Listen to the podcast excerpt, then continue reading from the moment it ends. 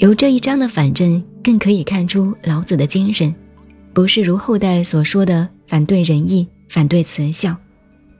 他只是提出当时社会不对劲的地方，希望当时的人慎重处理，将之归导于正途。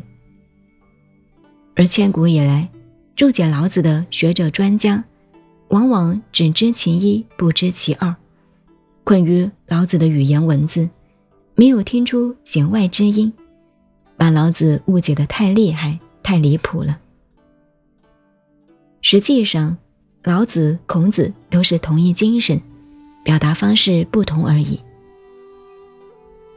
老子对春秋时代的批评是要决胜气质。我们研究春秋战国的历史，那真是越读越使人感到高明。孔子做春秋。是中国第一部历史书籍。有人说《春秋》不能读，读了会使人奸诈狡猾。孔子自己也说过：“知我者春秋，罪我者春秋。”历史读多了，好的榜样没学成，坏的手段全学上了。例如，一般人读历史小说《三国演义》，诸葛亮难笑，曹操易仿。看小说都想当书中的主角，读《三国演义》想当刘备者不少，想当赵子龙、关公者更多。很多人将自己的欲望投射到书中有大能力、大聪明的角色情景中，结果在不知不觉中变成了画虎不成反类犬，何其可悲！其实，在《春秋》一书中，好的道理处处可寻，坏的现象也连篇累牍。那个时候，对圣人的标榜特别的多，几乎每一个人会讲会说的都是圣人，聪明才智之士比比皆是。从春秋到战国这一阶段，在我们整个历史中，真是人才辈出的时期。我们读春秋战国时的著作，有时看到某人讲的话非常有理，但是再从反面想想，又觉得不对。一是反面正确才是，然后再转到另一个层面来看，则前述两者不无可疑。每个人的意见都很高明，也都有值得商榷之处。当时真是一个文化变乱。社会变乱的时代，西方人有一个历史观点：社会历史到了末期，在变乱不安时，才产生哲学家、思想家。然而，依我们历史哲学看来，与其如此，不如不要这些哲学家来得好。高度的哲学智慧，是从痛苦变乱中的刺激锻炼而成，代价未免太高。所以，老子反对标榜圣人，反对卖弄世智变聪。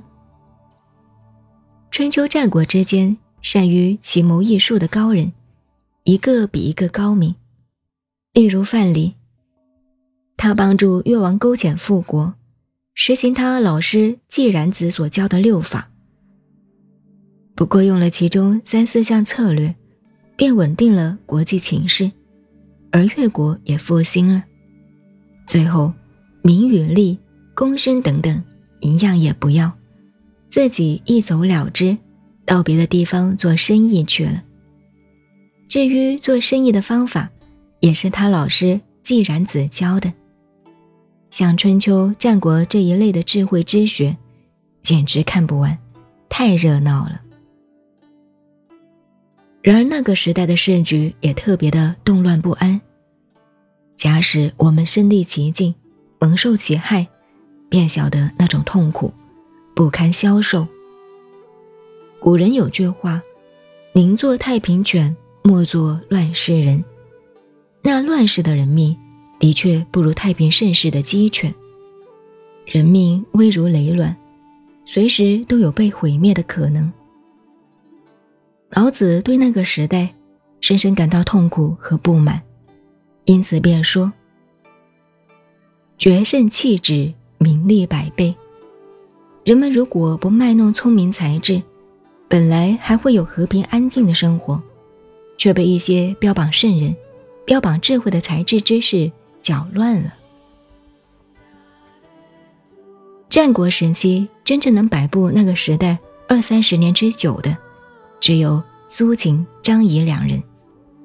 不管他们摆布的对或不对，所以后来司马迁、刘向等人都十分佩服苏秦，这么一个书生，年纪轻轻出来，竟是国际间二十年间不发生战争。我们现在听来，二十几年的和平好像算不了什么，但是春秋战国的时候，几十个国家随时随地都在作战。每一次战争都要死一大批的人，老太太、老太爷们辛辛苦苦将自己心爱的儿孙慢慢养大，然后一上战场，几分钟的时间便结束了生命。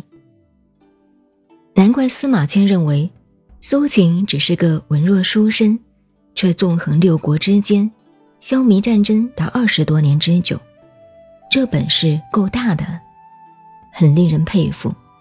因此，特别在《史记》上记上一笔。老子当时的社会情况虽不比苏秦、张仪那个时候的混乱糟糕，但也迈向大变不祥的道路上去。他痛心之余，就有决胜气质、名利百倍的主张。仁义的道理也是一样。那时，不只是孔子提倡，但孔子。综合了仁义的精华，传给后代。在春秋战国时候，各国之间相互征战，彼此攻城略地，都以仁义的美名做口号。你们要讲仁义道德，那很好，我也跟着讲。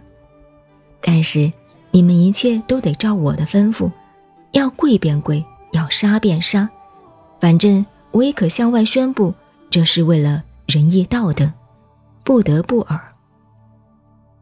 仁义道德的用法一致于此，那也是天下大乱，不可救药了。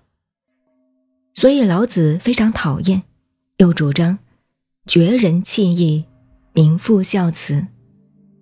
社会上不需以仁义做宣传口号，越是特别强调仁义，越是尔虞我诈，毛病百出。